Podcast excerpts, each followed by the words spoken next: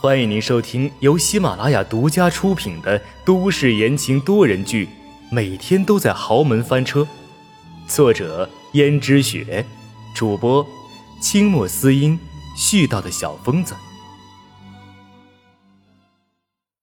第九十五章，请帖。妈，既然你觉得为难，那我去吧。江如雪有些惊诧的道。你去。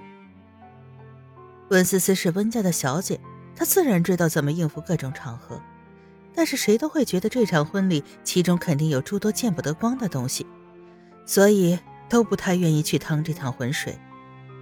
但是都碍于市长的面子，派那么一两个代表去参加婚礼，怎么温思思还自告奋勇的去呢？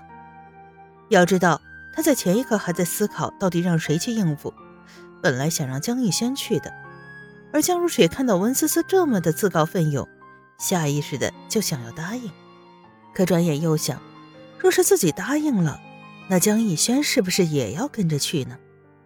而温思思似乎猜到了江如雪心中所想，她想保住江逸轩，保住他一生的依靠。于是温思思就道：“妈，我觉得这场婚礼竟然不好呢。”我们就派一两个人去就行了。你不是说最近逸轩在学习管理公司吗？那他肯定忙，你让他待在公司学习就好了。江如雪没想到文思思直接就把江逸轩从婚礼的名单给划掉了，于是松了口气道：“那总不能让你一个人去吧？”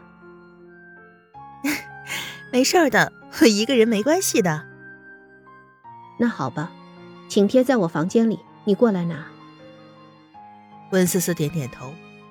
温思思陪着江如雪来到了江如雪的房间，从桌上拿起一张请帖，递给了温思思，道：“这次你一定要小心，不要丢了江家人的颜面。要知道，老爷子是最看重这些的。”妈，你能不能再给我一张啊？为什么再给你一张？难道？你还约了人去？没有，我只不过怕万一到时候我弄丢了怎么办。江如雪心想，这都是小事儿，于是又递给他一张。温思思弄到请帖之后，第二天又去找了市长夫人，然后把请帖往桌子上一放。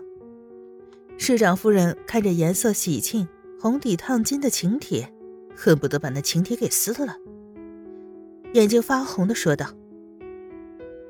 这对狗男女，他们一定会不得好死，一定会。市长夫人，你平息一下情绪。现在要做的是，你到时候就装作我的婆婆江如雪的模样。市长夫人道：“江如雪，江如雪虽然名义上是你的婆婆，可是她还年轻的很，至少比我小了十岁，让我怎么伪装啊？”温思思一看市长夫人消瘦的身材，和江如雪那丰满的身材并不怎么符合，于是道：“只要穿一些我妈常穿的衣服，到时候戴顶帽子就好了。我妈虽然在生意场上做生意还可以，但是并不怎么参加那些需要应酬的场合。这次婚礼大家都觉着其中有什么文章，所以每家只是看看市长的面子，派一两个代表过来，都不会有太重要的人。”那还勉强可以。看着喜帖上刺眼的两个名字，市长夫人又道：“这么豪华的婚礼，就连请帖也做得这样精致。从前我跟他结婚的时候，从来没有享受过这样的待遇。我们两个的婚礼比这个差百倍千倍。对了，本来我爸是给钱让我们办婚礼的。”但是他却从婚礼经费中抽了一部分，给那个狐狸精买东西。但不过还好，一切我都可以拿回来了。温思思看着市长夫人的样子，有些担心，希望明天能够顺利达成市长夫人的心愿，不然的话，她不就成了一个无辜的炮灰吗？想到这儿，温思思对市长夫人道：“夫人。”我能做的尽量都帮你做了，而换 U 盘的事情可能需要你自己去解决。毕竟到时候一旦参加宴会，认识我的朋友很多，少不了我又是一顿的应酬，而且大家都认识我，到时候发现了就不好了。师长夫人点头说道：“放心吧，U 盘我都已经准备好了，请帖就先留在我这里吧，到时候按照计划行事。”两个人又周密的计划商量之后，温思思这才离开。在路上还突然看到一个提着大包小包的秦娟，而提着大包小包的秦娟身边竟跟着另一个男人。那男人看起来有点眼熟，但是温思思一时间想不起这到底是谁。但是秦娟身边的男人看到温思思第一眼就忍不住吞口水，看见温思思完美又高挑的身材、精致的面孔。陈宇几乎口水都要流了出来。这不就是秦娟照片上的少女吗？